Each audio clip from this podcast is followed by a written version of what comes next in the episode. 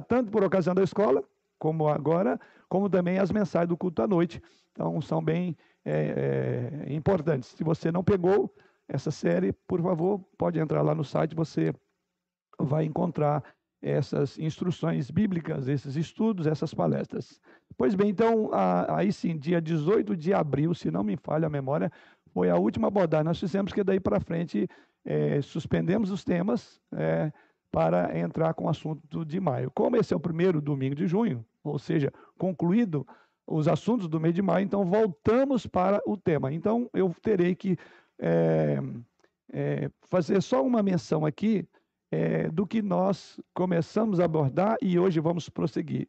O nosso tema, deixa eu começar a olhar ali, será o cristão, por favor, o cristão e a política. E o texto básico nosso é Jeremias 29, 5 a 7.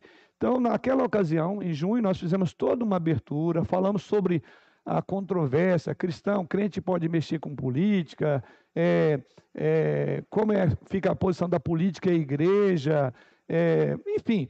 Então foi é, mais uma introdução naquilo que é a controvérsia do assunto é, o cristão e a política, as controvérsias. Então, basicamente, nós abordamos isto e começamos a estudar o texto que está aí, que é Jeremias. Então, por favor, vamos abrir aí. Jeremias, capítulo 29, versículo 5 até o versículo de número 7. E vamos voltar para esse texto e agora prosseguir. Jeremias, capítulo 29, versículos 5 ao versículo de número 7. Diz-nos assim a palavra do Senhor. Jeremias 29, verso 5 ao verso de número 7. Edificai casas e habitai nelas, plantai pomares e comei o seu fruto, tomai esposas e gerai filhos e filhas, tomai esposas para vossos filhos e dai vossas filhas a maridos, para que tenham filhos e filhas, multiplicai-vos aí e não vos diminuais. Procurai a paz da cidade para onde vos desterrei, e orai por ela ao Senhor, porque na sua paz vós tereis paz. Jeremias 29, de 4, de, verso 5 ao verso de número 7. Também, naquela ocasião, fizemos uma, uma. Estudamos um pouco do contexto desta expressão de Jeremias. Né? Então, Jeremias, conforme eh, eh, vimos naquela ocasião, é, estava encorajando o povo no sentido de que eles deveriam ter uma vida, vamos chamar assim, praticamente normal, ainda que dentro de um período de cativeiro que durou cerca de 70 anos, cativeiro babilônico.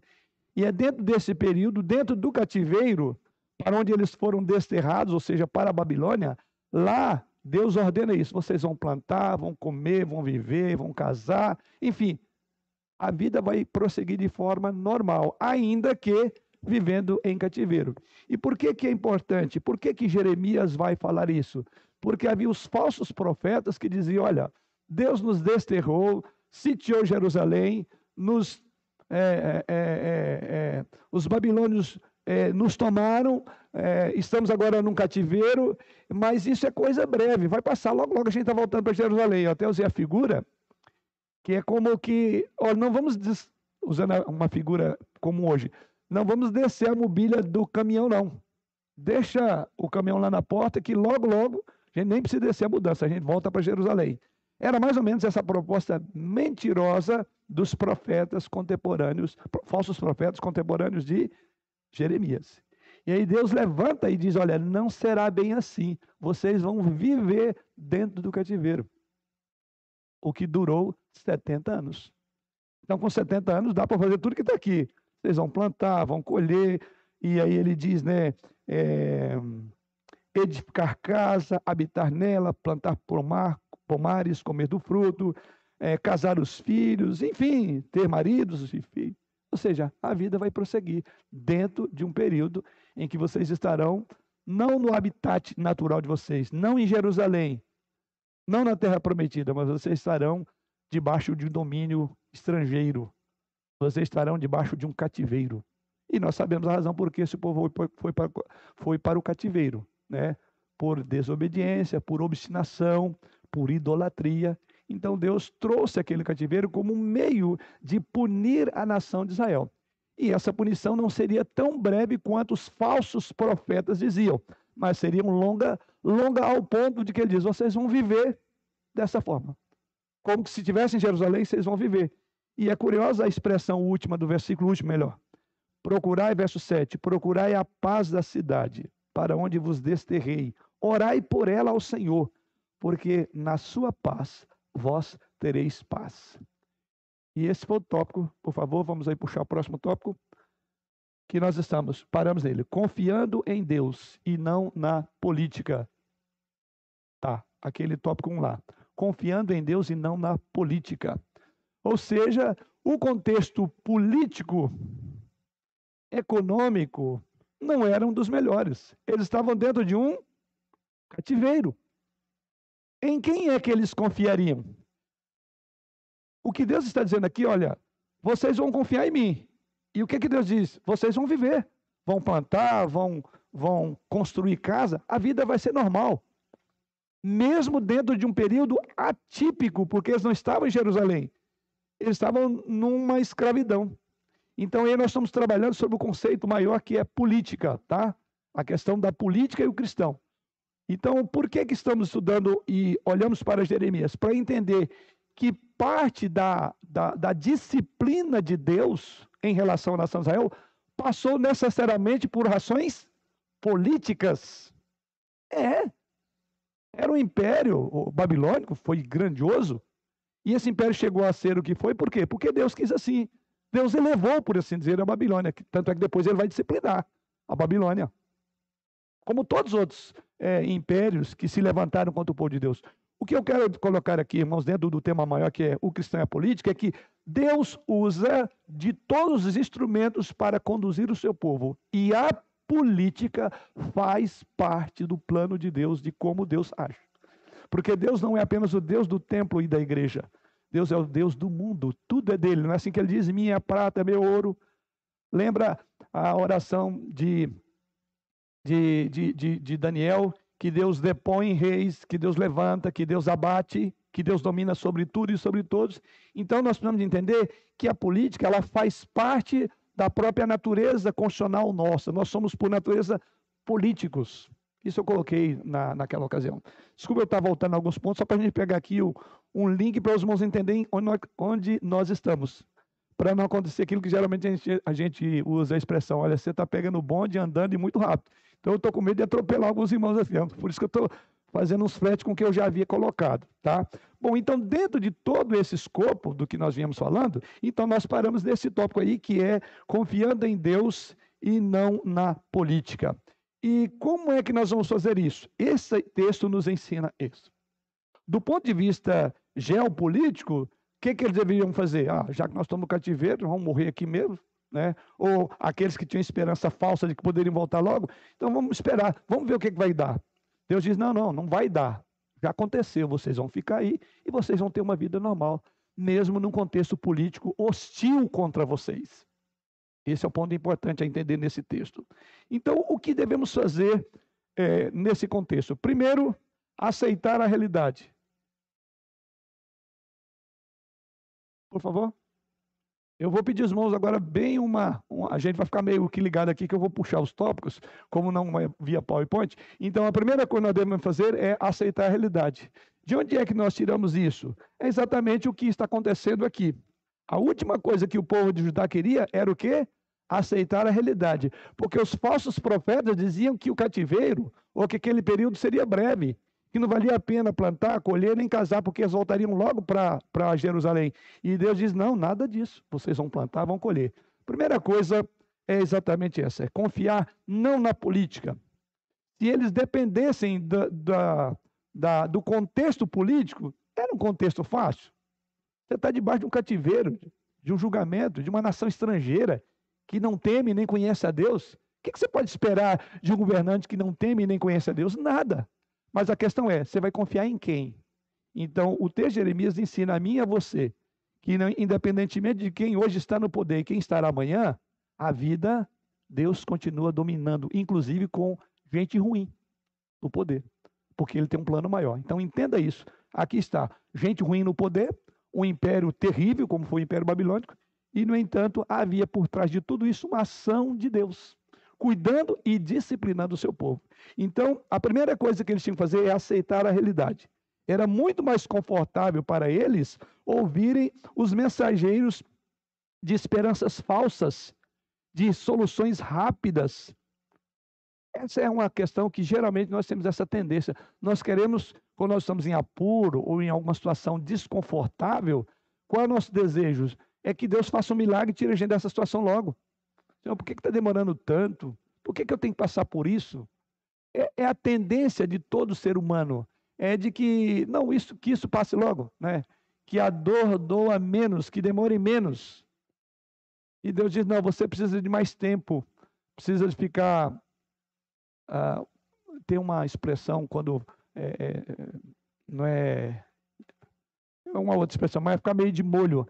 E o que Deus queria é que aquele tempo era o tempo de Deus. 70 anos seria o tempo de Deus. Não há dúvida de que nenhum judeu queria, tinha uma expectativa de ficar, nós vamos ficar debaixo de um império desse, de um governo ímpio, 70 anos. Não tem sentido, Senhor. Mas para Deus tinha tudo sentido, todo sentido. Então, a primeira coisa que eles tinham que fazer é aceitar a realidade. Apenas nos limitamos a esse sentido para esta, esse momento, ao, ao, limitar, podemos dizer que Judá estava inclinado a ouvir as mensagens dos falsos profetas, que tinha uma visão utópica de que logo ia mudar o governante e logo as coisas iam resolver. Então, quando você espera pela política propriamente dito, então você cria uma utopia, uma falsa esperança de que agora vai ou de que não vai passar logo. Deus vai tirar isso logo do poder. A Bíblia diz que Deus coloca rei no trono e Deus destrona eles. E o tempo é o de Deus, porque Deus tem planos extraordinários, mesmo quando você não consegue enxergar. É a primeira coisa que aprendemos quando falamos de política. E aí vemos que aquele cativeiro durou 70 anos. Nada havia que eles pudessem fazer para mudar aquele decreto. Nada para mudar uma realidade de 70 anos debaixo de um domínio que eles não gostariam de ficar sequer por um dia. O que eles não poderiam fazer, não teria o que fazer senão adaptar àquela nova realidade. Segunda coisa,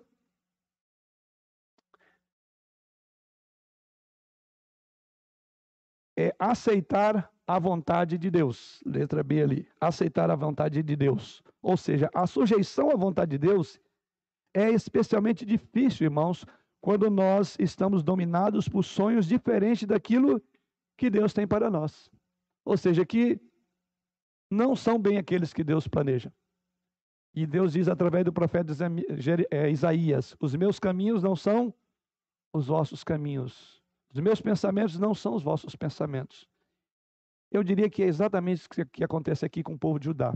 O povo de Judá estava desanimado, e sentia mais alento e conforto com as mensagens mentirosas dos falsos profetas, de que voltariam logo, do que a mensagem verdadeira, como a gente usa a linguagem hoje, uma mensagem dura e crua, de que seria longo o período da, daquele eh, cativeiro. Deus, contudo, não desistiria de anunciar os desígnios dele, mesmo no meio daquele problema, daquele processo de escravidão daquele povo.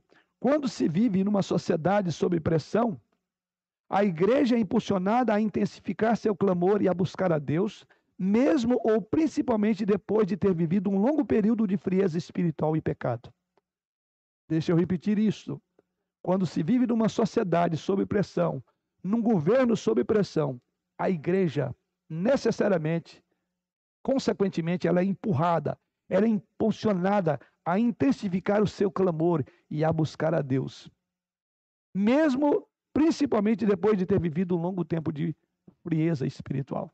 Ou seja, os governos que Deus põe e depõe, coloca e tira, têm como propósito chamar a igreja ao arrependimento. Chamar a igreja a clamar pela nação. Nós vamos ver isso na semana que vem sobre a importância da oração no contexto da política, a importância e, e, a responsabilidade nossa de orar pelos nossos líderes, por aqueles que nos governam. Ou seja, há um aspecto pedagógico por trás da política. ainda que você não consiga enxergar. Porque Deus está, por assim dizer, é, é, colocando-nos na dianteira da oração. Ao mesmo tempo, é, é, é, muitas vezes isso ocorre em função da frieza espiritual. O período que antecedeu essa fase aqui foi um período de profunda é, frieza espiritual da nação. A nação foi degringolando, a nação foi se desfazendo como o povo de Deus. Já estava enamorado dos balaíns, dos postes ídolos. A nação de Israel, não, você não conseguia entender se era um povo de Deus ou era um pagão qualquer, porque eles imitavam as práticas pagãs. Nesse contexto, imaginem, judeus sacrificando filhos a Baal. Vocês entendem isso? Você imagina um cristão prestando culto às divindades pagãs do contexto da sua época? Esse era o contexto da nação de Israel. Havia um, um, um enfraquecimento, toda a estrutura religiosa de Israel estava indo água abaixo. E Deus advertindo: olha, aprumem-se, coloquem-se no lugar, porque eu vou fazer juízo sobre vocês. Eu não quero que vocês se misturem com essas nações. Vocês são um povo especial meu. Eu tirei vocês do Egito, amei vocês, fui fiel a vocês, fiz um pacto com vocês. Vocês não podem quebrar isto. Então foram vários é, anúncios. E a, a frieza continuou, até que Deus chegou e disse: basta. E quem diria Deus vai usar o quê? A política. Deus vai usar um império para disciplinar o seu povo. Então, por trás dos governos, há uma mão de Deus para disciplinar a igreja que, vez por outra, vai se esfriando e vai se acovardando do seu papel e vai se mundanizando, vai se paganizando. Então, sempre quando nós olhamos esse movimento na história nossa, nós devemos perguntar: e o povo evangélico do país? Como tem sido? Ah, qual tem sido o nosso compromisso? As coisas não caem, desculpe usar a expressão mais popular, não caem de paraquedas. As coisas acontecem não, não é pelo fato simples de acontecer, porque há razões por trás. Então você tem que olhar que os movimentos que vão e vêm na política do nosso país, falando praticamente, tem a ver também com a nossa vida como povo de Deus, porque Deus está cuidando do seu povo e para tanto ele usará de todos os meios. Então, quando se vive numa sociedade de opressão, a igreja então é empurrada para então buscar mais a Deus. É... Próximo ponto, confiando em Deus e não na política, o que devemos fazer, como evidência disso, é buscar também a paz. Tá?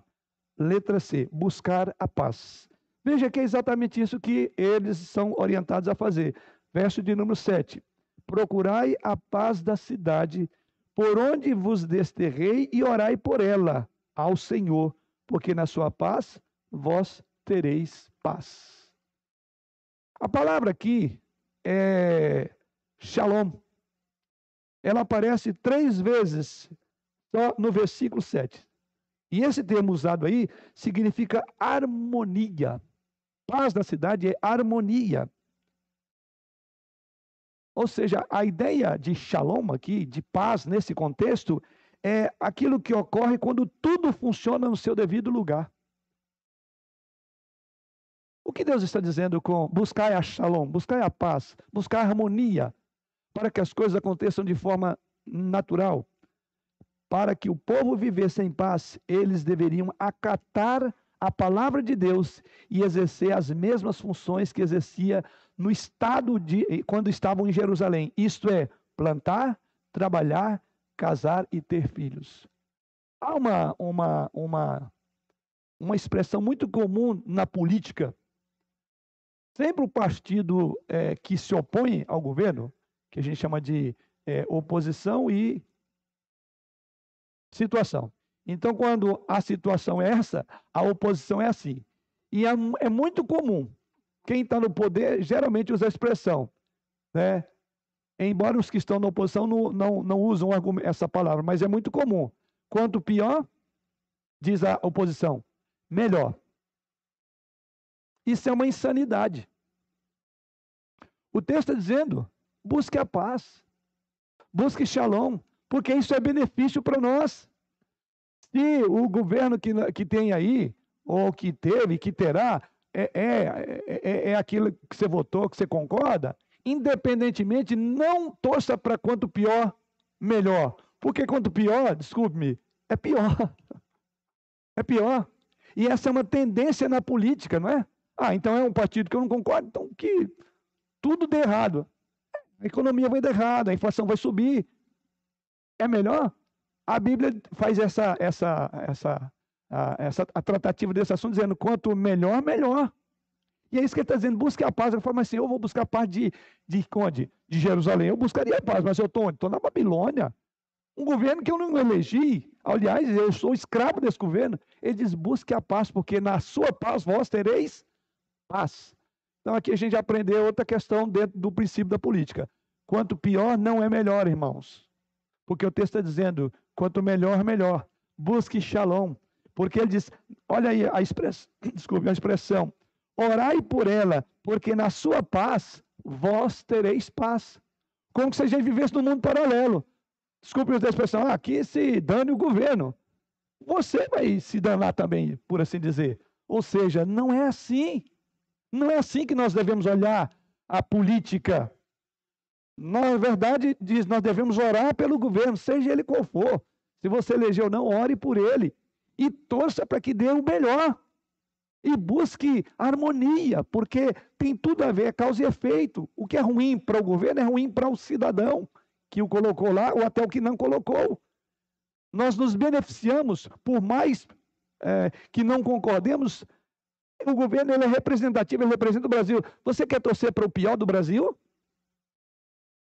Eu vejo aí, em função mais uma vez da política, essa questão é, de a, área ambiental. É uma é um assunto muito. É, tem gerado muitas controvérsias, né? Mas uma coisa que, assim, guardada as proporções que a gente percebe, é que tenta. Quando você vê um estrangeiro falando mal do país, que ele não preserva, que isso, que aquilo outro, é natural. Que também ninguém é, é, uma, é uma folha em branco. Tem uma cosvisão, tem interesses. Isso já foi cansado de dizer. Há interesses. Quem está fora daqui tem interesse desvalorizar a terra, desvalorizar o grão que se produz. Por quê? Porque vai haver uma concorrência. Então, não há, a gente não, não eu diria que não, não, não, não se surpreenderia de um outro estrangeiro dizer que aqui está acabando o país, que não sei o quê. Mais uma vez, me entendo, não estou defendendo nada, mas só para ilustrar o que, eu, o que o texto diz. E o duro é quando você pega brasileiro fazendo propaganda ruim do país como que quem fosse, é, digamos, se dar mal fosse o governo. Na verdade, quem está se dando mal é o país como um todo. As chamadas commodities, né? Ou seja, aquilo que nós produzimos, que não tem valor agregado, então fica o custo caro. Por exemplo, carne hoje. Talvez, eu não vou fazer uma entrevista aqui, né? Mas talvez muita gente que tem um bom tempo que não come aquela carne vermelha, né? Tá cara. E uma das razões, várias, né? dentre, dentre elas, é que tem exportado bastante. E aí, nós estamos sendo nivelados aqui a nível de dólar. Então, um, um, um, um criador de animal aqui, entre vender uma carne para nós aqui no valor X, e ele pode vender essa carne no valor X, Y e Z, então vai subindo o custo nosso, né? O chamado o custo nosso fica alto. E diz não, porque nós temos que preocupar não, nós não estamos preocupados com o mundo lá fora. É o valor nosso, o valor do país. E muitas pessoas simplesmente não buscam a paz da cidade.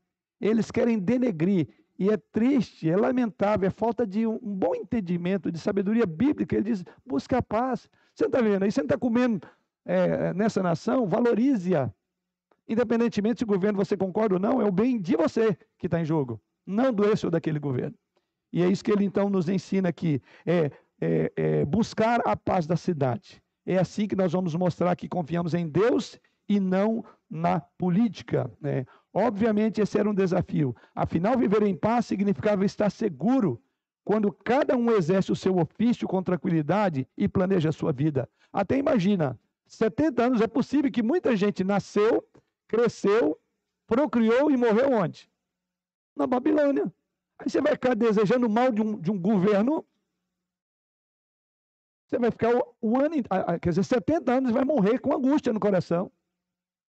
Não precisamos de, de, de ter infarto por causa do, desse ou daquele governo. Porque o texto está nos ensinando a buscar paz. Ou seja, isso mostra que a nossa confiança não está no governante, mas a nossa confiança depende de Deus. Busque paz na cidade, tá? Então, Judá ainda confiava nas utópicas mensagens dos falsos profetas, porque não tinha mais uma nação, não tinha mais um rei escolhido por eles, eles não tinham exército, enfim, não tinha nenhuma resistência. E a mensagem de, de Jeremias parecia é, é, desistência da luta. Então nós vamos. Não, é porque vocês estão vivendo agora nesse contexto e Deus quer assim. Ponto. Não é melhor a gente não pegar queda de braço com Deus? De fato, Deus não queria que o povo lutasse nem subvertesse a ordem na Babilônia, mas que apenas aceitasse a vontade e confiasse nele. É isto. Deus está fazendo isso, Ele quer que você confie nele e não no poder e nem na política. A Bíblia mesmo diz, né? O próprio Jeremias: Maldito o homem que confia no homem. Há pessoas que estão tendo problema de infarto, estão perdendo saúde porque estão brigando com questão política. É, é, isso eu coloquei na, naquela ocasião, né? Todos nós somos políticos por essência. Agora, o que você faz dela? Como é que você lida com a questão da política? Ela faz parte do nosso dia a dia. E aqui nós somos ensinados a confiar em Deus e não na política. Esse é o nosso grande tópico. E a última parte desse tópico é como é que eles deveriam confiar em Deus, nos desígnios de Deus e não na política. Em último lugar, eles deveriam orar pela cidade. Veja que é exatamente isso que Deus ordena. No mesmo verso, procurai a paz da cidade para onde vos desterrei e orai por ela. Orar por aquele que me faz o bem é uma coisa. Mas a Bíblia diz, o Senhor Jesus Cristo, no outro contexto, ele diz: orai pelos vossos inimigos. Até inimigos, gente. Então veja que na maneira como Deus quer que vivamos é totalmente diferente daquela que a nossa natureza nos impulsiona a fazer. Nós queremos o pior. Se esse governo não eleger, eu quero que complica tudo mesmo, que tudo vá ruim. Tolice, você vai ser, o reflexo vai vir para você. Você vai se enroscar. Se desejar o mal. E outro ponto é, não, agora não é apenas é, desejar paz nessa cidade. Shalom, eu não quero, quero queria bagunça, querido, é, que tocasse logo. Não, primeiro diz, deixa ter a paz, porque na paz você vai ser beneficiado da paz da cidade. Mas mais do que isso, você inclusive tem que orar por essas pessoas. É isso que Deus está dizendo. E orai por ela ao Senhor. Orar pela cidade implica enganjar-se nos problemas da cidade significa importar-se com ela, significa desejar o bem, que era o que Deus estava falando aqui para Judá. Judá estava sendo exortado a orar pelos seus inimigos e opressores. Judá estava sendo é, orientada e advertida a orar por Babilônia, o que significa também orar. Quem era o grande nome da Babilônia? Um homem chamado Nabucodonosor. Quer conhecer um pouco dele? Veja o livro de Daniel. Você vai ver quem foi esse homem. Né? Deus teve que, e inclusive ele entendia que a grande Babilônia foi ele que fez. Aí Deus falou: oh, oh, menos. O que, é que Deus fez? Fez ele pastar, não foi? Tirou ele do trono e jogou ele no meio do mato. Para dizer, Deus reina. E aliás, depois daquele momento, eh, Deus restituiu a, a, a, a ele como gente de novo. E a primeira coisa que ele fez foi que Deus domina. Ele aprendeu próprio rei da Babilônia, né, é, Nabucodonosor, depois que Deus o humilhou por causa do seu orgulho, que ele achava que ele chegou aquele poder por mão própria. Deus disse: Não, não, não, foi eu que te coloquei aí. Você está entendendo que Deus está por trás de todas as ações? É Deus quem coloca rei e Deus tira reis. Tá? Então é exatamente isso que eles são ordenados. Judá estava sendo orar por Babilônia, Judá estava sendo ordenado a orar por Nabucodonosor. O mesmo foi dito pelo apóstolo Paulo com respeito ao Império Romano. 1 Timóteo 2, 1 e 2. Vamos ver o que diz lá. No outro contexto, no outro domínio, que agora não era mais babilônico, mas era romano. E aí vejo que Paulo, é, escrevendo ao seu filho na fé Timóteo, ordena é, a fazer com relação aos líderes. Alguém pode ler para nós? 1 Timóteo 2, versículo 1 e 2.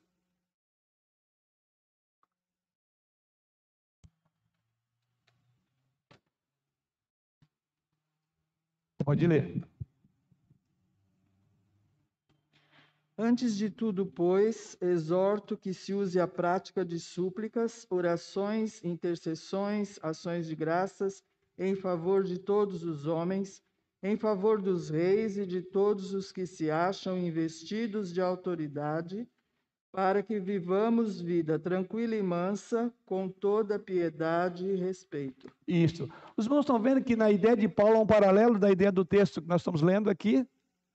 Qual era a ordem de Deus para um povo que estava debaixo de um governo que eles não tinham escolhido? Ao, ao contrário, que estavam sendo inclusive escravizados.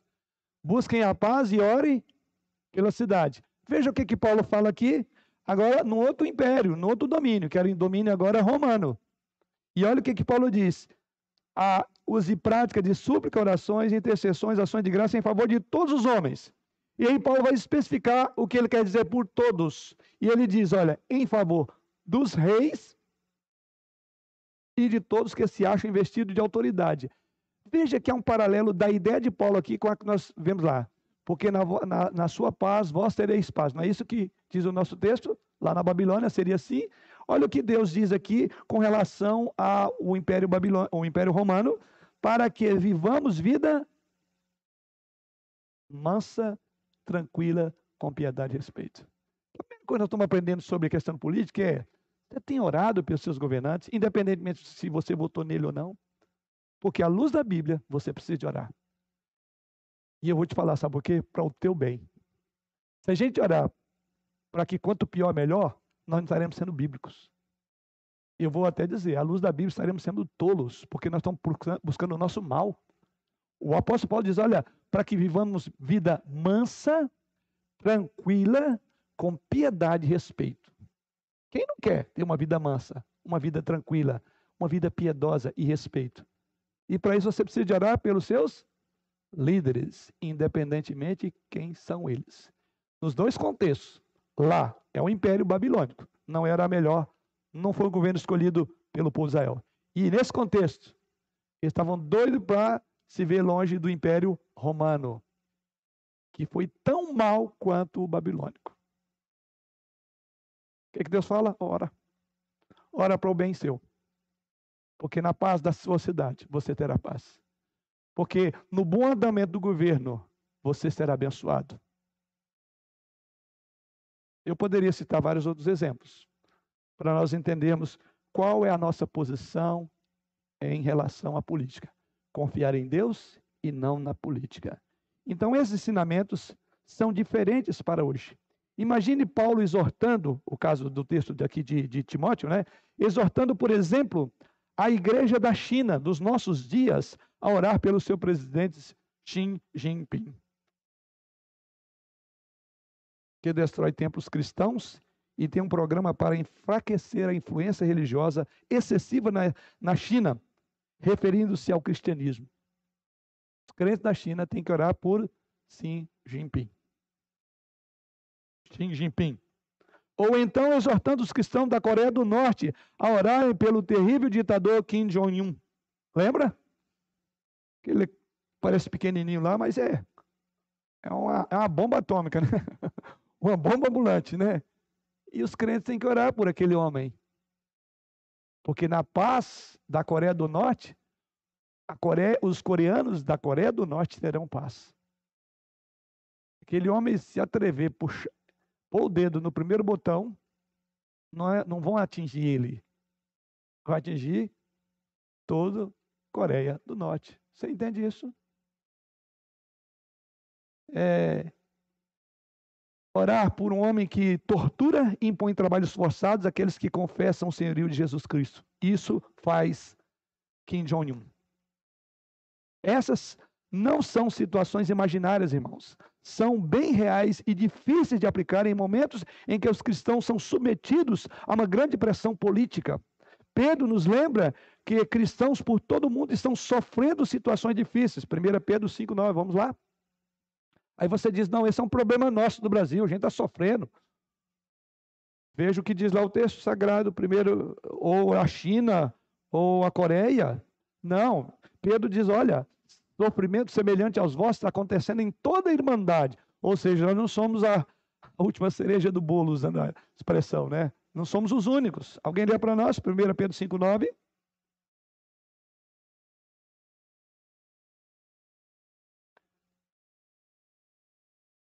Tem. Está liberado esse som aqui também? Resistir... De repente, quiser compartilhar de cá também, viu? Sim. Resistir-lhe firmes na fé, certos de que sofrimentos iguais aos vossos estão se cumprindo na vossa irmandade espalhada pelo mundo. Isto. Veja a expressão, resistir-lhe firmes na fé. É, ele está falando do nosso adversário, o diabo, e ele diz: Olha, certo de que sofrimentos iguais aos vossos estão se cumprindo na vossa irmandade espalhada pelo mundo. Para fechar esse grande tópico, depois de ter vivido séculos de glória, Judá precisou enfrentar seus piores momentos sob a opressão da Babilônia. E foi nessa situação que o povo aprendeu que a sua felicidade não dependia do seu estado, Jerusalém, ou da monarquia, mas da presença de Deus em suas vidas. É isso que faz a diferença. Se vamos viver 70, 80 anos sobre um, um, um, sobre um regime, sobre uma liderança ou não, isso não é a nossa preocupação. Porque Deus reina. É aí que é o nosso olhar. E muitas vezes Deus faz isso para que nós aprendamos a depender e confiar nele e não necessariamente naquilo que vemos. Como eu falei, se a esperança de Judá fosse a mudança da sua realidade geopolítica, muitos morreram sem se concretizar a esperança. E morreram com 70 anos, ou seja, 70 anos e não mudou a história. Você então entende isso? A igreja de nossos dias, então, irmãos, glorifica a Deus ao obedecê-lo quando ela intercede pelo seu presidente, pelos seus governadores e por aqueles irmãos que estão espalhados no mundo e vivem debaixo de regimes, regimes opressores e totalitários. Esse é o ponto a se destacar. Vou agora para um segundo grande tópico. Nas Escrituras, nós encontramos diversas diretrizes e lições, que dentre as quais eu chamaria atenção para é, é, três ocasiões distintas, e é aqui que eu vou é, entrar no meu segundo grande tópico. Né? Nós vamos ver algum ensino sobre essa relação de autoridade, posicionamento devemos ter diante de autoridade, e ao mesmo tempo as implicações do nosso posicionamento, o que pode, o que pode significar para cada um de nós, na vida de João Batista, que é o primeiro que nós vamos ver aí, João Batista e o governante. Depois dessa, nós vamos ver sobre a pessoa de Jesus e o governo. E depois vamos ver o que, que Paulo diz sobre o governo. Então, aqui, com isso, eu estou abrindo aqui mais três grandes tópicos do nosso tema. Vamos agora primeiro olhar e aprender sobre qual posicionamento nós devemos ter diante das autoridades, qual o posicionamento nós devemos ter diante das atrocidades de uma, de uma, de uma autoridade? Vimos que nós devemos nos submeter, lembra? Nós devemos orar e nós devemos desejar a paz da cidade, independentemente se concordamos ou não com o governo. Porque esse bem, ele vem a nós. E o mal que você desejar, você vai colher dele. É o que aprendemos na primeira parte. Segundo João Batista, vamos agora ao texto de Lucas, capítulo 3, versos 19 e 20. Evangelho segundo Lucas, capítulo 3, versos 19 e verso 20.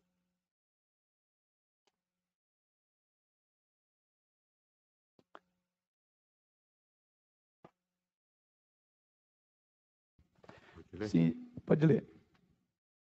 Mas Herodes, o tetrarca, sendo repreendido por ele por causa de Herodias, mulher de seu irmão, e por todas as maldades que o mesmo Herodes havia feito.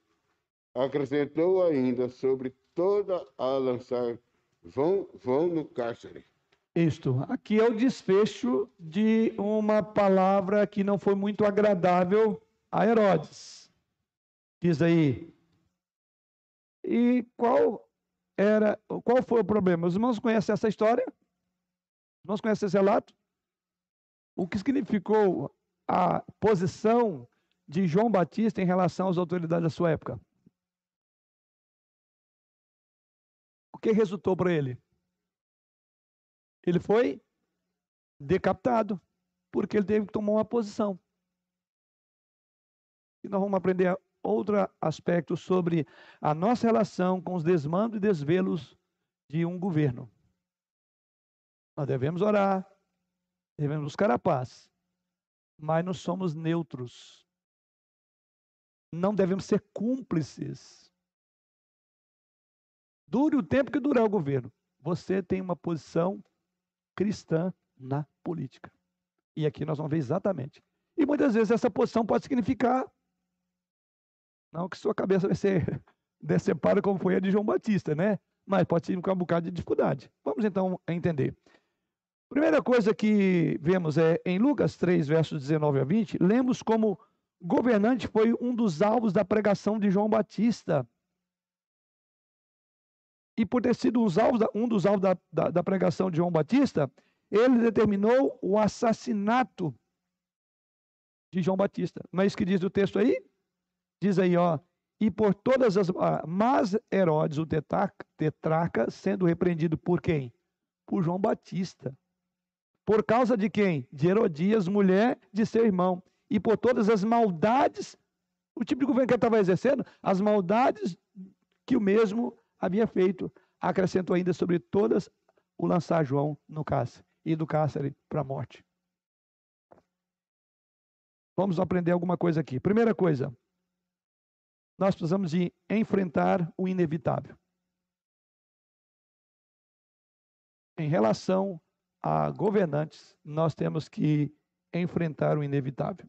Então, esse texto que o irmão João leu aí, registra a prisão de João Batista por Herodes, filho de Herodes o Grande, irmão de Arquelau. Esse é o grande Herodes. Não, não tenho tempo para descrever, mas era um homem muito difícil. Basta ver o que, que ele fez. Mas aqui ele está ligado a filho do grande, de Herodes, chamado Herodes o Grande, que era irmão de Arquelau. O evangelista Marcos, lá no capítulo 6, versículo 17 a 20, revela é, como motivo da denúncia do profeta o adultério desse tetraca. Vamos ver lá? Marcos. Aqui a gente está vendo o consumar, né? O que, que Herodes ordenou fazer? Prenda este homem. Agora, o texto nosso aqui, ele diz apenas que é, é, assim, pois, desculpe, é, aqui. Mas Herotedaca, sendo repreendido por ele, por causa de Herodias. E aí, lá no Evangelho de Marcos, nós vamos ver com mais detalhe o que, que está acontecendo. Vamos ver lá, Marcos 6, versos 17 a 20. Que, como são sinóticos, nós vamos então ter uma compreensão mais ampla e detalhada do que está acontecendo, Marcos. Alguém lê para nós aí? Porque o mesmo porque o mesmo Herodes, por causa de Herodias, mulher de seu irmão Filipe, porquanto Herodes se casara com ela, mandara prender a João e atá-lo no cárcere. Pois João lhe dizia: Não te é lícito possuir a mulher de teu irmão. E Herodias o odiava, querendo matá-lo, e não podia. Porque Herodes temia João, sabendo que era, que era homem justo e santo, e o tinha em segurança. E quando o via, ficava perplexo, escutando-o de boa mente. Os irmãos estão vendo aí a razão? Então, João colocou, por assim dizer, o dedo em riste na, em Herodes e diz, olha, não é o fato de você ser o grande Herodes, né? Que você pode fazer qualquer coisa, tem padrões e tem valores morais. Você não pode estar com a mulher do teu irmão, isso está errado. João tinha que continuar pregando o evangelho. E aqui, diz o texto sagrado, que isso levou é, Herodes a mandar prender e depois, o final, é ser decapitado. Esse é um João corajoso, viu? Ele não é um João Marcos, tem dois aqui, né? Eu costumo brincar com o João, que o nome do nosso irmão é João Marcos, né? Às vezes eu brinco com ele, João, o Marcos veio com você? Esse é um homem que vem com dois nomes, né? Esse João aqui é corajoso, viu, João? É, é corajoso, né? ou seja, é, nós devemos manter uma, um equilíbrio, um discernimento entre orar pela cidade, desejar a paz e não sermos omissos quanto aos desmandos da cidade. Porque nós somos, diz o Senhor Jesus Cristo, vós sois sal da terra e luz do mundo. nós não somos neutros no contexto da nossa sociedade. Nós temos posicionamento. E esse posicionamento pode muitas vezes é, significar um desconforto. Não podemos seguir a, a, a, maré. Aliás, esse é o peso e o contrapeso que todo governo precisa ter. Por isso que a, a, a, ideia da política né, e dos chamados partidos é isso mesmo, é, é normal. Porque senão, ah, veja os grandes líderes, os grandes imperadores, eles chegaram ao ponto de imaginar que eram deuses, não é isso? Pediam para esculpir estátuas Lembra Nabucodonosor? Porque ele era o Deus. Alguém dizia, ei, ei, peraí, não é bem assim. E confrontar uma liderança é, não é coisa fácil, respeitando-a. Mas ali havia um posicionamento que João não podia deixar passar batido. Respeitou, tanto é que foi preso, não, não, não insultou, não criou um motim, mas ele não deixou de falar da verdade. O que custou a sua própria vida. Sim. Sim, é porque os irmãos acompanhar. Se for breve, eu posso repetir.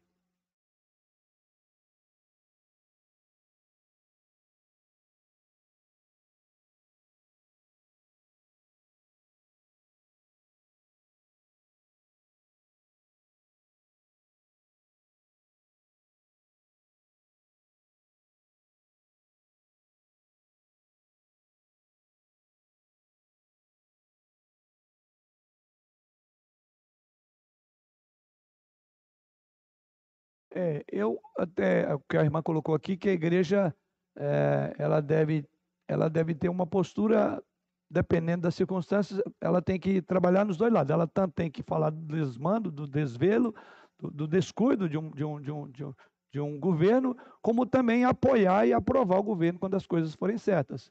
E aí qual é o, o filtro que vai nos ajudar a ter uma posição correta? A palavra de Deus a palavra de Deus. Olha, se tem alguém que defende princípios que são cristãos, eu estou, concordo. Ah, tem uma, uma, é, não é enquete não, como é chama? É, quando faz para a população, é pesquisa, eu vou me pronunciar assim. Concordo. Se o governante pensa assim, eu também penso. E concordo com ele. É, com,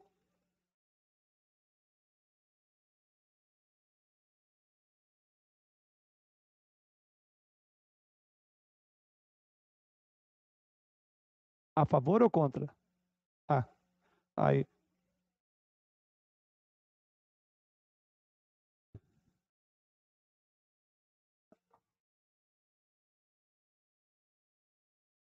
Sim, o que ela está colocando aqui, para aqueles que eu tenho que repetir, desculpe, não pelos irmãos, né? É, mas é, para que fique é, os que estão em casa. A participação que é no sentido de que a irmã disse que ela tem visto, né, das várias instituições aí, apenas uma única instituição que claramente ela é se opõe, defende isso de todas as formas como uma grande bandeira contra o aborto, ao passo que tem muitos crentes que ficam aí meio que na na berlinda, não se posicionam diante de temas é, controversos. Esse é um deles, né? É, no contexto que nós vivemos. O, o que eu entendo que tudo que a irmã está colocando é aquilo que está com João Batista. Tinha uma hora que não dá para ficar calado. Olha, está errado, está errado respeito, oro por você, espero que vá bem, mas isso que você está querendo fazer, o que você está fazendo está errado. Ou seja, não devemos concordar com tudo, como também não devemos reprovar tudo. Aí a cosmovisão cristã que determina o posicionamento cristão. Então, o que eu entendo aqui é, precisamos ter uma boa cosmovisão de todos os temas, e o cristão tem que ter isso, porque ele tem uma base segura que é as Escrituras, para ele posicionar-se diante de todo e qualquer assunto, de toda e qualquer controvérsia. Nesse sentido, ele não pode se acovardar sob pena de não ser sal e nem luz do mundo. Deus não queria que o povo de Israel ficasse 70 anos no anonimato. Eles interagiram, lembra? Plantem, colham, construam, façam. A... Vocês estão vivendo aí. Vocês são luz na Babilônia. Foi uma dessas pequenas luzes que eu fico admirado que brilhou em toda a Babilônia. Um homem e mais três amigos. Dá para lembrar o nome dele? Sadraque, Mesaque e Abednego, amigos de Daniel. Por quê? Daniel resolveu firmemente não contaminar-se. Esse é o posicionamento de um crente. Talvez Deus tenha chamado você para viver uma grande, na nossa grande Babilônia. Você já pensou em ser um Daniel? Daniel pode mudar um país inteiro, ele mudou um império. Aliás, passou o império, entrou outro e ele estava lá, porque tinha posição. Ah, tem que adorar a estátua. Não, não vamos adorar, não. Então vai para a fornalha. Vai. Tem que orar só ao Deus do, do rei. Não, não vou orar ao Deus do rei. Ah, então vai para a boca do leão. Vou para a boca do leão. Você entende isso? Então talvez o que hoje esteja faltando é homens de coragem. E homem aqui é sentido genérico na palavra, tá? Falta crentes de coragem. E aí entra, por isso que está havendo uma paganização da igreja. Mundanização do, da, da igreja. Por falta de posicionamento cristão. Entender que devemos sim ter posições e claras. Então vejo tanto que esse assunto mexe comigo com você de todas as formas. Não tem como ficar fora disso. Isso é problema da política e igreja. Não, porque a política mexe com a igreja. Não mexe? Quer uma prova disso? Por que, que nós estamos aqui nesse grupo? Por que, que a igreja não está cheia agora? Aí você vai falar, não, é porque as autoridades sanitárias, as autoridades sanitárias têm, têm condição de dar uma canetada e fazer um país parar? Não. Mas o, o prefeito, o governador, o presidente tem, não tem? É política, você está vendo? Nós somos. Não estou questionando, não. Só estou dizendo que isso aqui não tem como. A igreja está inserida nesse contexto, porque Jesus Cristo nos chamou para esse contexto. Lembra a oração sacerdotal de Jesus Cristo em João capítulo 17? Pai, não peço que os tires do mundo, mas que os livre do mal. Então nós temos uma posição estratégica dentro de todo e qualquer momento de governo, irmãos. Nós não somos transparentes nessa terra. Lembra a figurinha lá? Eu não sou desse mundo, da irmãzinha lá? Somos desse mundo sim, de carne e osso. Enquanto aqui estivermos, é verdade, somos forasteiros e peregrinos. Mas a nossa, e a nossa pátria é celestial. Mas enquanto aqui estivermos, o povo de Deus nunca foi transparente. Deus nunca chamou o seu povo para ser transparente. O próprio fato aqui da Babilônia, vocês vão fazer se ver.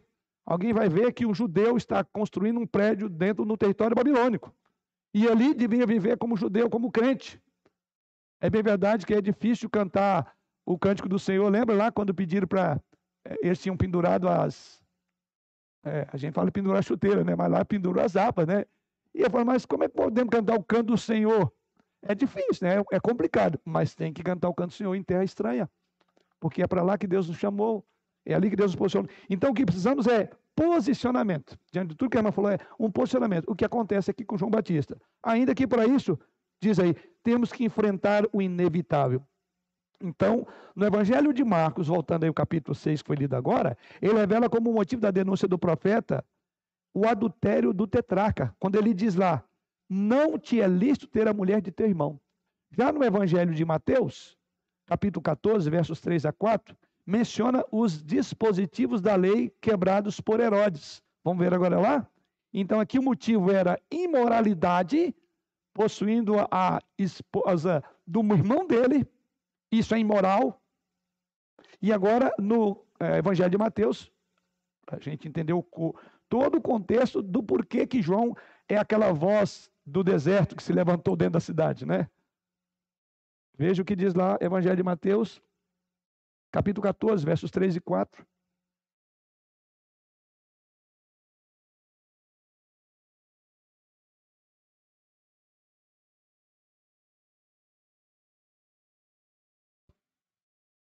Pedido e atado a João, o metera no, cáris, no cárcere, por causa de Herodias, mulher de Filipe, seu irmão. Pois João lhe dizia: Não te é lícito possuí-la. Isto. O que ele diz, olha, segundo as regras e leis, isso está errado. Você está, por ser o, o maioral da nação, ainda adultério é adultério. Isso é imoralidade. A lei não permite isso. Você quebrou a lei que foi criada. E você está sendo imoral diante de Deus, que isso não pode. Isso é pecado. Isso é pecado, isso é quebra da lei. Então ele estava sendo duplamente acusado, por assim dizer. Né? É, há um registro bem detalhado da morte de, de João Batista, e há um historiador chamado, um, que a gente, via de regra, procura em alguns textos, estudar um pouco mais dessa história por trás do fato bíblico. E eu creio que os irmãos vão lembrar muito de Flávio Joséfos. Foi um judeu, né, que ele escreveu lá no Antiguidades oitavo, no inciso 2. Ele diz lá o seguinte: o que, que ele entendeu, esse, esse historiador Flávio José, sobre esse momento de João Batista? Ele diz assim lá: que Herodes foi influenciado a matá-lo por medo que a grande influência que João possuía sobre o povo colocasse o seu poder em perigo ou incitasse o surgimento de uma rebelião. Assim, ele foi enviado a Maqueros, Maqueros como prisioneiro, colocado nessa situação pelo temperamento desafiado de Herodes e lá foi executado. Ou seja, o que é, o historiador Flávio José coloca é que por trás disso havia uma intenção de silenciar, porque João Batista ele tinha um carisma de muitas pessoas. Enfim, ele poderia, entre aspas, potencialmente ser um candidato que poderia derrubar ele do trono. Por ciúmes também.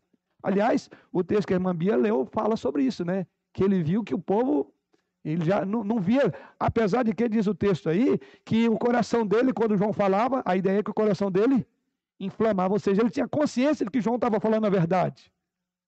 Né?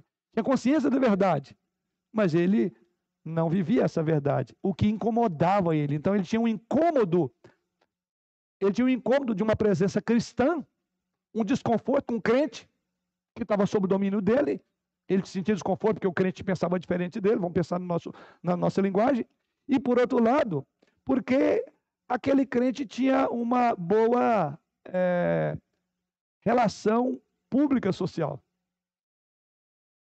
às vezes você pode ser visto assim, como uma pessoa que é desconfortável no contexto de um, de um governo, porque você está sempre falando. Você está lá na mídia e põe uma coisa, você fala isso. O governante pode não gostar de você, embora ele concorde que você tem razão.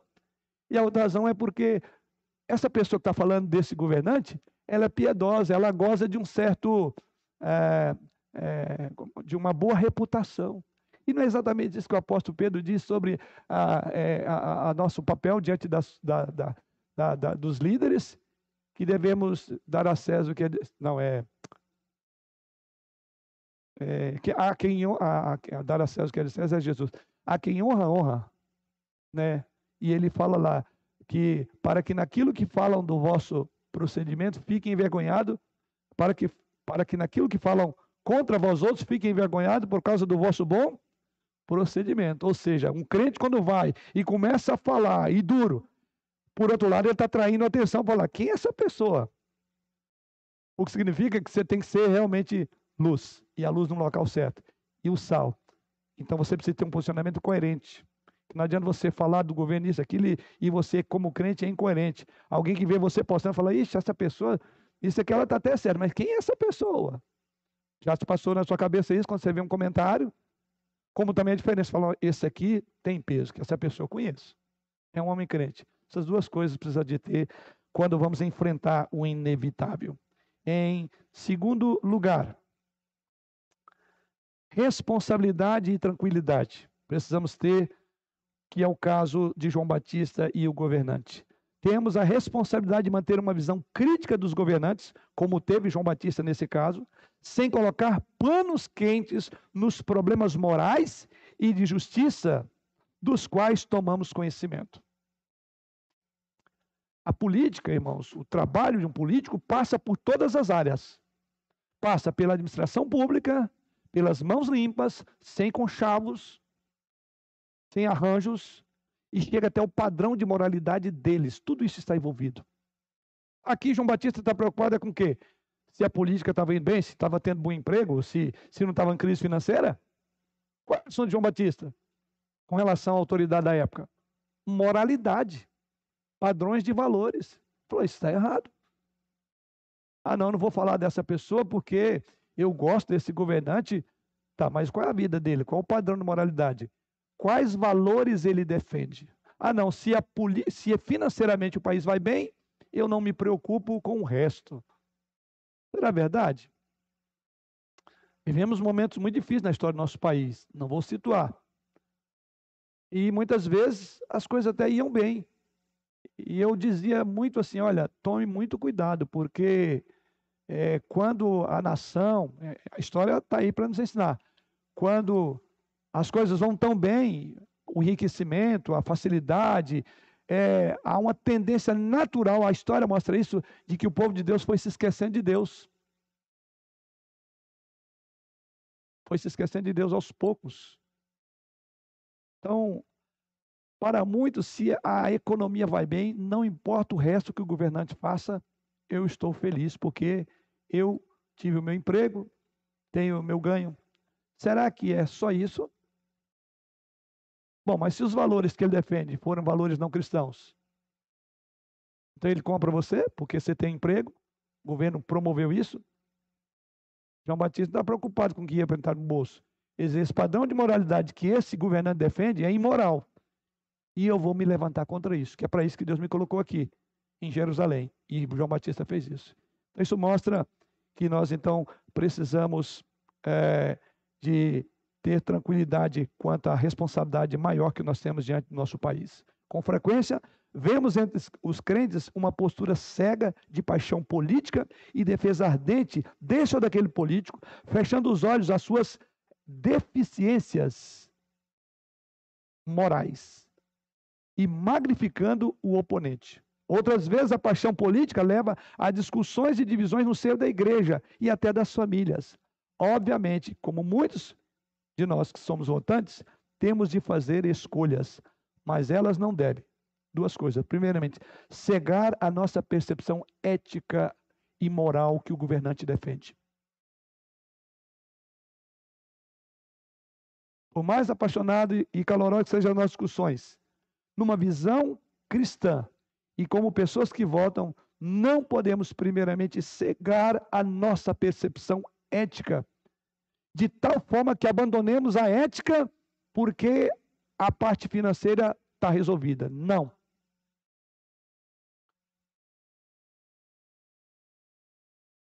Quando votamos num governante, esse votamos com ele as ideias que ele defende, não é isso?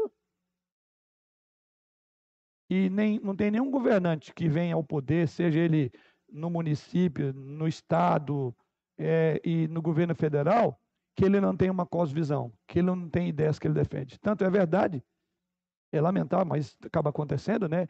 Que muitos que vão hoje ao poder vão para defender classes. E a cada dia o nosso país está ficando mais dividido. Na defesa de cada um defender, desculpe, o seu, o seu quadrado, o seu cantinho, nós estamos cada dia mais divididos. Ah, então vai ter alguém que vai ser a defesa dos, dos belos, a defesa dos feios, a defesa, esse é o candidato de quem defende cabelo longo. Estou usando esse tempo para não usar nenhum outro. Tem candidato para todo tipo de segmento social. Será que esse é o papel? Porque quanto mais a gente faz isso, mais a gente está se dividindo. Tem temas convergentes comum a todos nós devemos defender e não ficar defendendo essa ou aquela coisa. Agora, qual é o escopo da defesa do político? O que, que ele defende? Quais são os valores e os padrões e os princípios que ele defende? É um conjunto. Mas, lamentavelmente, ah, não, se esse indivíduo for lá e ele defende essa classe, que eu sou dessa classe, então eu vou. É, é, eu vou votar nele porque ele defende isso. É, ele defende isso, mas, como diz o ditado, né? Voa esse mosquito, mas tem muito elefante que ele engole eu não posso votar.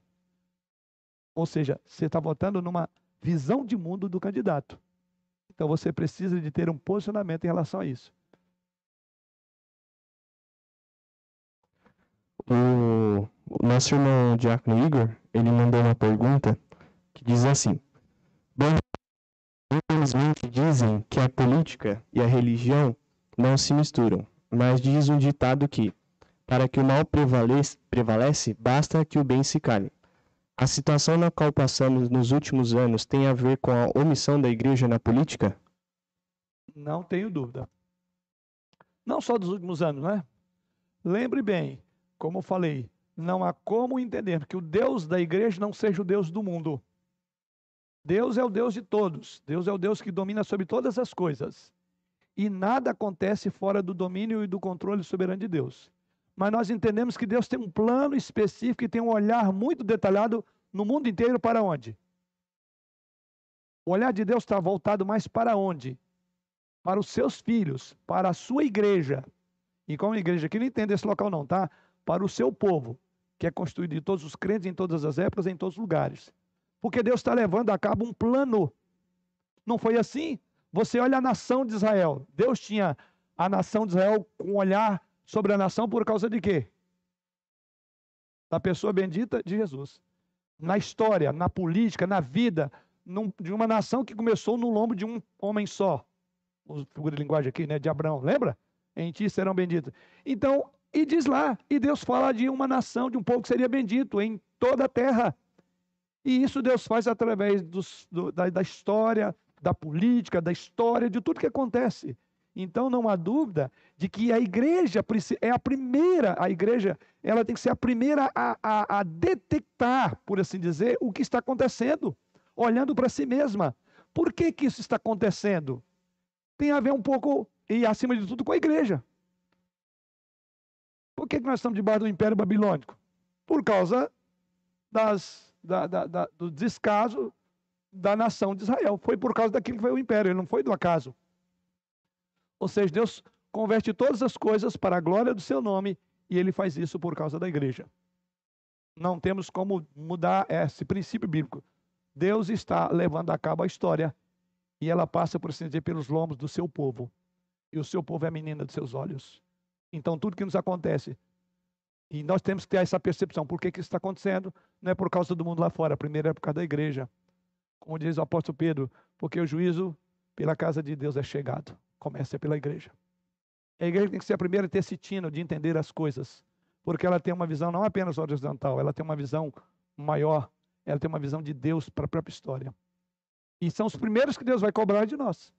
Então não tenho dúvida que muito do que tem acontecido e vem acontecendo, muitas vezes é a falta da igreja posicionar-se. É a omissão da igreja. E essa expressão que ele usou é verdade, né? Para o mal proliferar, basta que o bem silencie-se, né? Então essa é a verdade. Quando nós nos calamos, está aqui. Ele poderia ficar caladinho e viveria um bom tempo. Mas a sua fala significou a sua morte. E eu creio, e uma das razões que eu estou trazendo esse tema é exatamente que, como foi colocado até naquela ocasião, que hoje a igreja está bastante envolvida com a questão política. Ela não se politizou, mas ela está envolvida. Ou seja, o brasileiro, todos nós hoje estamos muito mais é, atento, porque as redes sociais permitiram isso, né? Então, esse assunto de política não tem como fugir dele. E uma das razões pelas quais eu trouxe é a maneira como muitos crentes têm vindo abordar esse assunto, você percebe que ele está com uma visão equivocada. Ele não entendeu o que é uma cosmovisão bíblica, uma cosmovisão reformada, por assim, por assim dizer. E está falando, desculpa, às vezes, besteira. Falando coisa que dentro de uma, de uma visão maior, você diz, isso não está correto.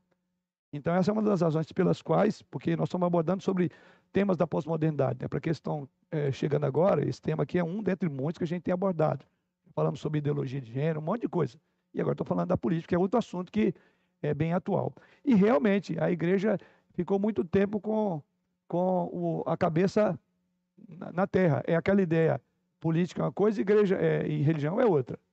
Já disse isso, que cada uma tem o seu devido lugar. E que todo cristão, todo religioso, ele tem um tino político. Não há como viver sem ela. Agora é, qual é o nosso papel nela? É um papel aqui muito delicado. Aí sim, alguns que exageram e é entra na política para valer. Embora se é um dom, inclusive, é um político, ótimo, né? Isso eu coloquei lá no início, né? Ah, a gente tem que votar em crente porque todo crente, nananina não. Lembra que eu coloquei isso lá? Então, os irmãos estão participando agora aí na, nas redes. Pegue a outra parte que eu já falei, que ali eu abordo muito sobre essa questão da responsabilidade nossa como crentes de estarmos envolvidos na questão política. Ah, outro ponto que eu disse é, é, como votante, temos que fazer escolhas, mas elas não devem, primeiramente, cegar a nossa percepção ética. Em segundo lugar, ela não deve causar dissensão e facção entre irmãos, de modo que, perdemos, que perdemos nossas prioridades é, e nos consideraremos superiores aos demais, sufocando assim o amor fraternal. Ou seja, precisa de haver equilíbrio. E aí a gente há de convir que existe muitas vezes. Às vezes já vi família, né? Não vou sair do grupo da família porque vota em ciclano e defende. Calma, essa, essa visão apaixonada, isso não leva a nada. Lembre do amor fraternal. Lembre que, acima de tudo, devemos amar uns aos outros. Quer dizer, a gente pode discordar das ideias, mas não da pessoa propriamente dito. É meu irmão, é meu pai, é irmão da igreja, seja ele quem for. E o que leva geralmente isso é a falta de sensatez. São muitas discussões que você percebe que as pessoas nem compreendem bem o que estão defendendo, ou porque elas têm uma visão bastante equivocada do conceito bíblico do assunto. Então, por isso, o que devemos fazer? Vamos voltar mais para as Escrituras, vamos estudar mais, como você vai ver as Escrituras ensinando. Aliás, a proposta nossa aqui com as próximas divisões é exatamente algumas diretrizes para sermos é, pessoas que interagem bem com a questão política, saber uh, o ponto de equilíbrio, onde devemos ter a nossa posição, onde, onde não devemos envolver, para evitar esse outro problema, que é facção e dissensão entre irmãos. Resumindo esse tópico, então nós devemos ter ciência de nossas responsabilidades como cidadãos, como foi o caso de João Batista. E, ao mesmo tempo, temos a tranquilidade em nossa vida e em nossa sociedade, que devemos desempenhar um senso de auto, de justiça, de honestidade e de propriedade cristã. Então é uma posição equilibrada. Assim, somos de seremos de fato sal da terra e luz do mundo, como Jesus Cristo. Haveremos de dar o bom testemunho. Lembro que Jesus Cristo disse: para que vendo as vossas boas obras, glorifiquem a vosso Pai que está nos céus. Com um olho crítico para com os governantes, como fez João Batista. E, ao mesmo tempo, entendendo que enquanto vivemos, nós devemos pedir para que Deus traga paz à nossa sociedade, à nossa, à nossa cidade, porque a paz da cidade será a nossa paz. O bem comum da nossa, da nossa nação, daqueles que governam, implica em bem comum pessoal para mim. Não tem como eu fugir disso. Eu estou dentro do mesmo contexto. Então não posso eximir-me, é, me eximir, melhor dizendo, de que isso não tem nada a ver comigo. Tem. E eu então devo participar com uma visão crítica, uma visão que contribua para que as nossas boas obras sejam vistas por aqueles que nos odeiam. E nesse particular, com relação à política. O terceiro tópico, mas ficará para a semana que vem, é intervenção e transgressão. Lucas 2, de 1 a 5. Aqui nós vamos ver mais uma vez que a própria vinda de Jesus Cristo passou necessariamente por um aspecto é, é, de, de, de intervenção política nele, em todos os sentidos. Lembra que eu falei que era João Batista, Jesus, e depois vamos ver o que Paulo fala sobre as autoridades. E em Jesus nós vamos aprender algumas coisas. Vamos aprender que desde o seu nascimento havia todo um mundo político acontecendo, e Jesus Cristo nasceu num canto à parte do momento histórico político. Aliás, estava tão ali é, ligado que os judeus confundiram, lembra? Os, os judaizantes. Por que, que eles rejeitaram Jesus Cristo?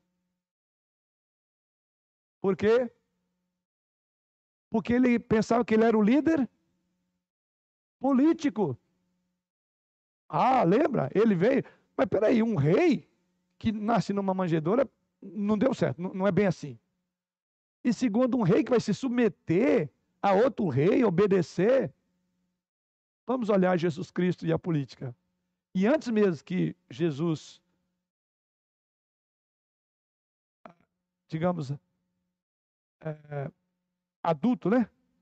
Já contrapusesse a questão política, mas ao mesmo tempo respeitava, desde o seu nascimento já tem problema político. Ou vocês acham que Herodes mandou matar aquele monte de criança? O que deu na teia dele? Era uma questão política? Eu espero que com essa exposição os irmãos falando, não tem como, a política está lá. E ao mesmo tempo, olhe esses textos, olhe essas pessoas, esses personagens bíblicos, e veja como que eles lidaram com esse assunto tão delicado, que eles, inclusive, eram objetos da política. Objeto de perseguição. Jesus foi perseguido ainda bebê. Maria não teve um local onde, onde dar à luz. Sabe por quê? Porque teve um recenseamento. Política. e depois teve uma perseguição política. Como é que aconteceu o nascimento de Jesus até a sua ascensão e a sua morte? política estava lá também. Então, isso é uma maneira de dizer, não temos como fugir disso. Então, ela faz parte do nosso cotidiano. E a cada um desses personagens nós vamos aprender a transitar num contexto em que é inevitável, que é a política, mas com sabedoria, porque aprenderemos também com Jesus e depois com Paulo sobre como lidar essas questões controversas da política. Alguma pergunta, alguma é, interação, acréscimo? Nosso horário está cravando aqui já, né? Embora não concluímos todo o tema, tá? Semana que vem vamos terminar.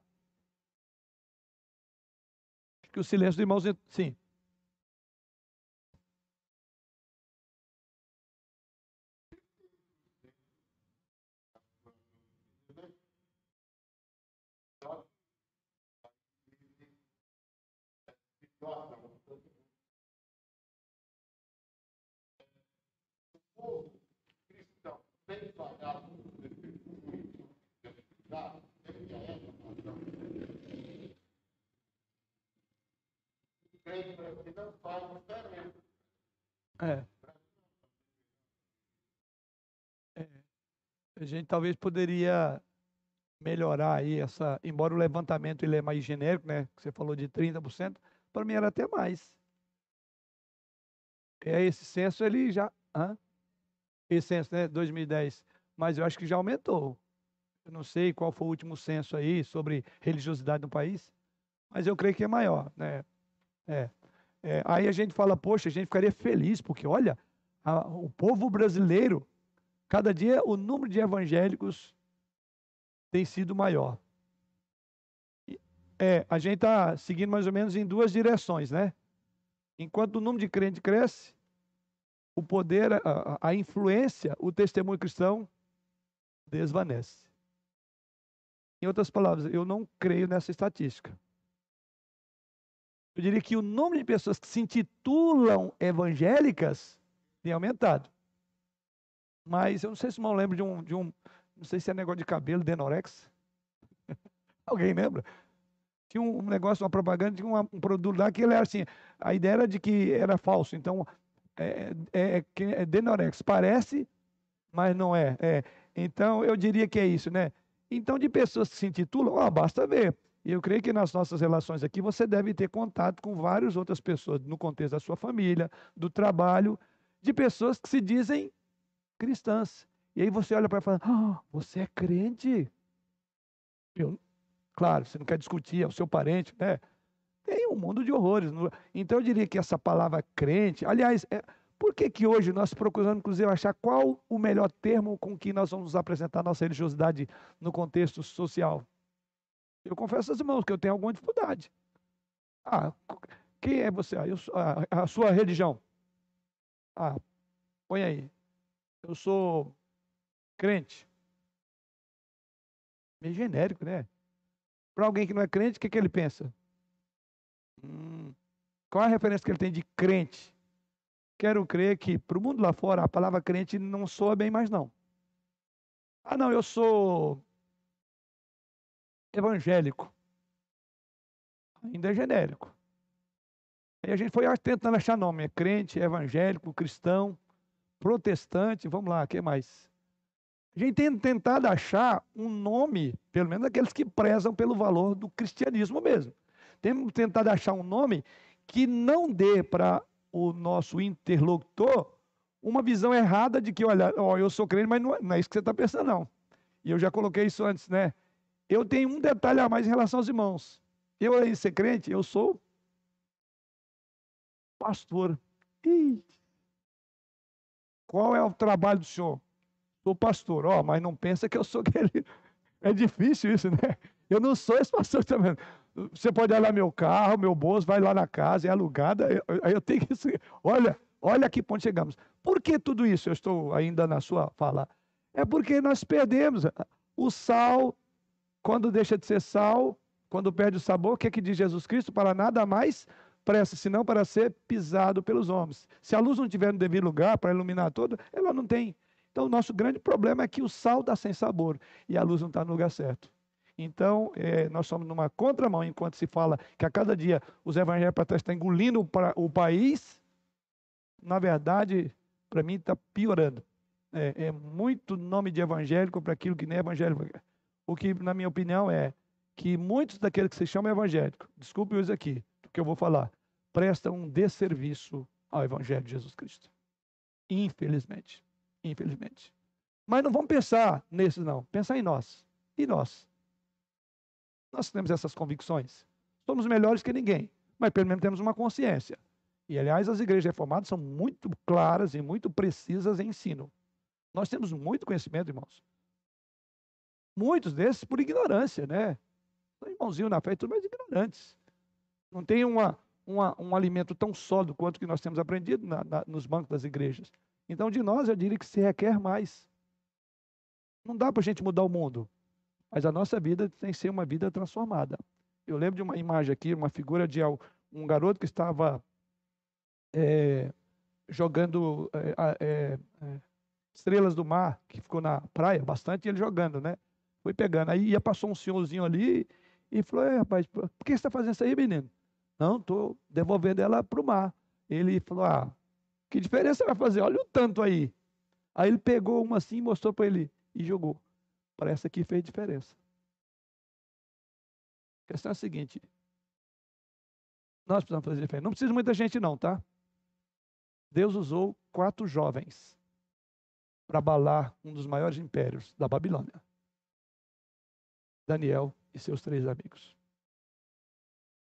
O que nós precisamos hoje é de crentes que façam como Daniel. Resolveu firmemente não contaminar-se. Essa é a questão.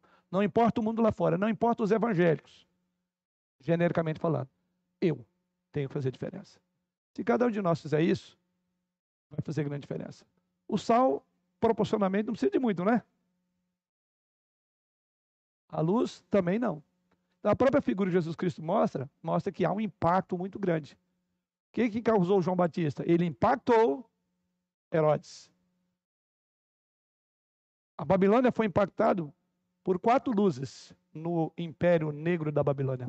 Quatro luzes de quatro jovens que resolveram não se contaminar. É o que nós precisamos fazer para fazer uma diferença no nosso contexto.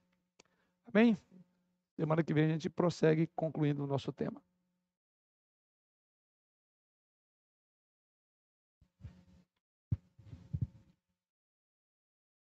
Nós vamos então passar para o encerramento da nossa escola dominical desta manhã.